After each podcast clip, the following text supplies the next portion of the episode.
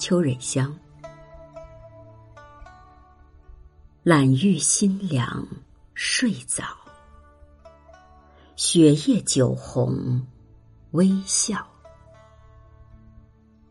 倚楼起把袖珍小，月冷波光梦觉。怕闻景夜西风到，恨多少。粉荷不语，堕秋晓。云雨人间未了。这首词作者是吴文英。心凉是指初秋凉爽的天气，雪夜指颜面白，夜是面颊上的微窝，笑靥、酒靥，袖珍。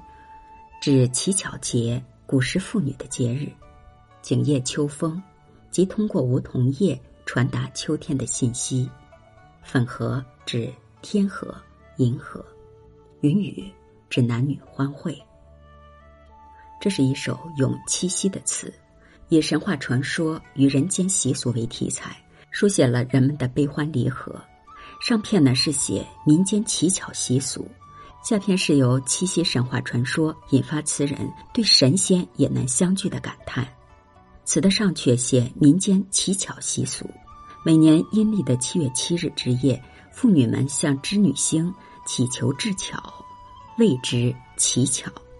词的开篇写妇女们在新凉之夜洗浴完毕，懒于早睡，而是在庭院中饮酒嬉戏，结彩线，穿袖珍以乞巧。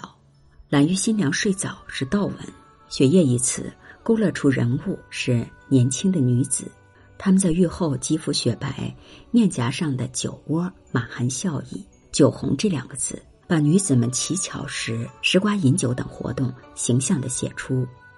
袖珍这两个字，点出七夕乞巧。倚楼既交代了女子的身份，又点出了活动的地点。这三句主要是写女子们的乞巧活动。歇拍“月冷波光梦觉”这一句，写到女子在绣楼入睡的情况。这个时候，月光如水，照着睡梦中的女子。那冷冷的月光使梦中人清醒，故“觉”字引出下片的内容。下片引牛郎织女的神话传说写出闺怨。过片怕闻景夜西风到。秋在古人心中常常是自古逢秋多寂寥，秋常引起人们萧瑟凄凉的感受，更会引起伤别之恨。词中的“怕闻”这两个字，就是含蓄的写出这种情怀。粉荷不语堕秋晓一句，以银河日没的形象写出七夕过后牵牛织女遥相望的离情别恨。这一句运用拟人的手法，以银河日隐的无奈。